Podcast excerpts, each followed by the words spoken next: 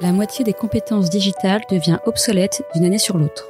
Il vaut mieux investir sur les compétences que de subir l'incompétence. Je suis Guillaume, cofondateur et directeur pédagogique d'Untrain, agence de formation sur mesure pour les métiers du digital et de la tech. Avec l'Avant-Garde, on vous propose de rencontrer nos traîneurs, ceux qui font le succès de nos formations, ceux qui ont un temps d'avance. Ils sont spécialistes marketing, data, acquisition, produits, et ils viennent vous confier en 5 minutes les clés de leur efficacité. Ce sera court, concret, et ce sera utile demain. Bienvenue dans un nouvel épisode de l'Avant-Garde. Alors aujourd'hui, on est euh, heureux d'accueillir Jason, qui est un expert no-code chez Théodo. Alors Jason, euh, est-ce que tu peux nous en dire plus sur ton métier? Euh, bonjour, donc moi je travaille chez Théodo, c'est une agence de conseil et réalisation dans le digital et je lance une équipe euh, no-code à Théodo. D'accord, et donc concrètement, le no-code, c'est quoi? Le no-code, c'est quoi? C'est un mouvement, c'est une tendance dans notre secteur qui va démocratiser l'accès à la création de logiciels. Sur les 50 dernières années, la création de logiciels était réservée à des développeurs, des profils experts très spécialisés. Euh, le no-code et ça a commencé assez tôt. C'est au final c'est pas c'est pas nouveau, mais disons que l'ampleur augmente vraiment en ce moment. Ça permet à des gens qui ne sont pas des développeurs, mais qui sont un petit peu techniques, de pouvoir créer des logiciels en ligne euh, facilement. Et du coup, tu entends quoi par logiciel?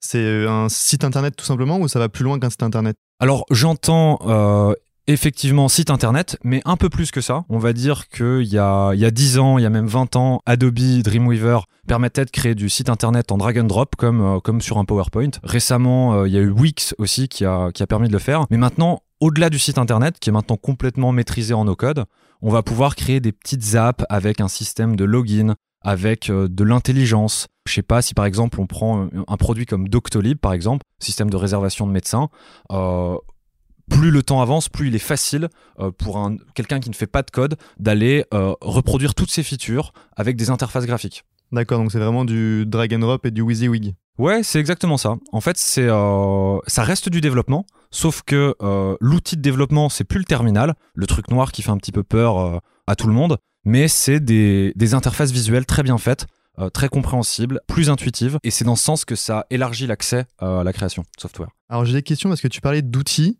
Pour construire euh, une application, par exemple, un site euh, de réservation ou de, booking de rendez-vous comme Doctolib, c'est un seul outil qui permet de faire tout ça ou tu as euh, des stacks d'outils qui permettraient de réaliser l'ensemble de l'application?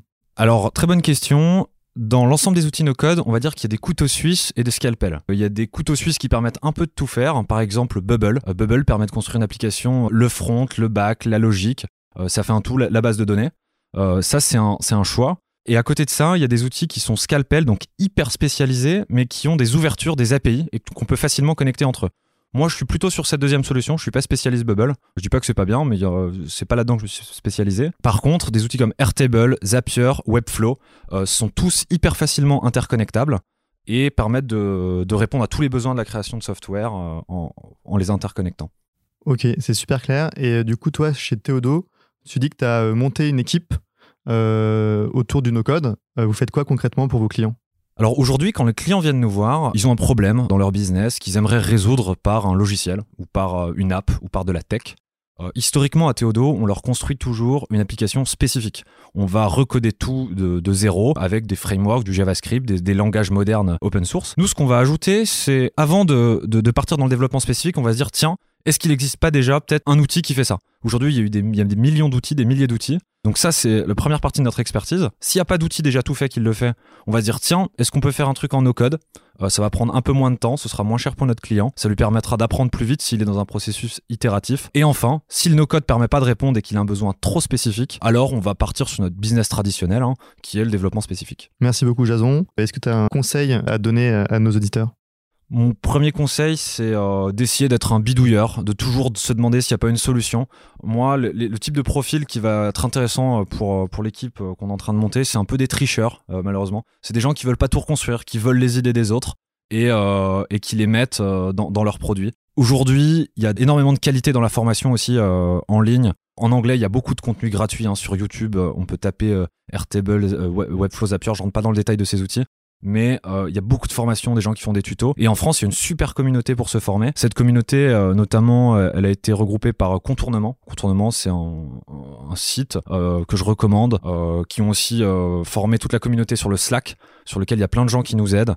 En synthèse, je dirais chercher le contenu gratuit sur YouTube qui est d'excellente qualité, aller se rapprocher de boîtes comme Contournement et se mettre sur le Slack pour se rapprocher de la communauté et rencontrer un peu des autres êtres humains dans notre ville qui font la même chose que nous.